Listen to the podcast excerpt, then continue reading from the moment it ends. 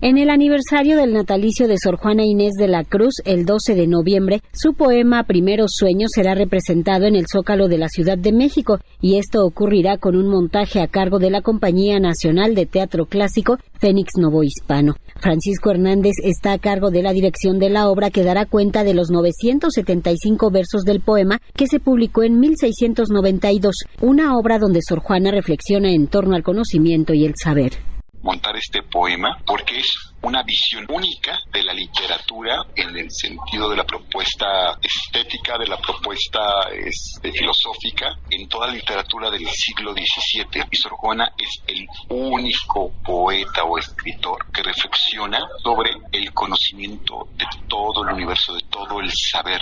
Y lo que hace es desprenderse del cuerpo y decirnos qué hay allá, cómo está todo ese saber y conocimiento y se lanza Sor Juana a esta aventura. Versos, teatro y música se conjugarán para recordar a la monja Jerónima en su natalicio, esto con el poema donde a través del sueño Sor Juana explora en las posibilidades infinitas del conocimiento. En la propuesta intervendrán 40 cantantes y se echará mano de elementos contemporáneos.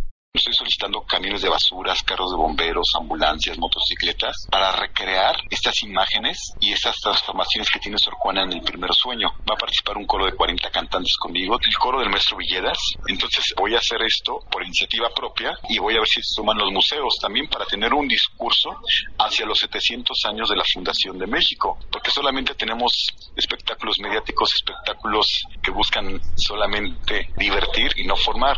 Y creo que el poema merece el programa Primero Sueño, es eh, hablar de lo que es la hispanidad, de lo que somos nosotros y lo que nos legó Sor Juana. Francisco Hernández destaca que fue en esta ciudad donde Sor Juana concibió y desarrolló su obra. La décima musa revela en este poema la incansable avidez por el saber. Narra el viaje del sueño, la noche que lo envuelve y lo que ocurre con la mente cuando ésta descansa. Es una monumental obra en cuanto la gente nos acompañe y venga a que Sor Juana tome la plaza con su poesía, con su discurso. Eso va a ser monumental. Convocar al mayor número de personas que vengan a escuchar los 975 versos que Sor Juana escribió y lo espectacular, diría yo, del texto va a ser pues que las secretarías de gobierno si nos puedan apoyar con los camiones de basura, con los carros de bomberos, con las ambulancias, con plataformas móviles para poder presentar ciertos momentos del poema con todos sus recursos que tenemos en la ciudad, las diferentes secretarías que trabajan para la ciudad. El poema Primero Sueño de Sor Juana Inés de la Cruz se representará el 12 de noviembre a las 18 horas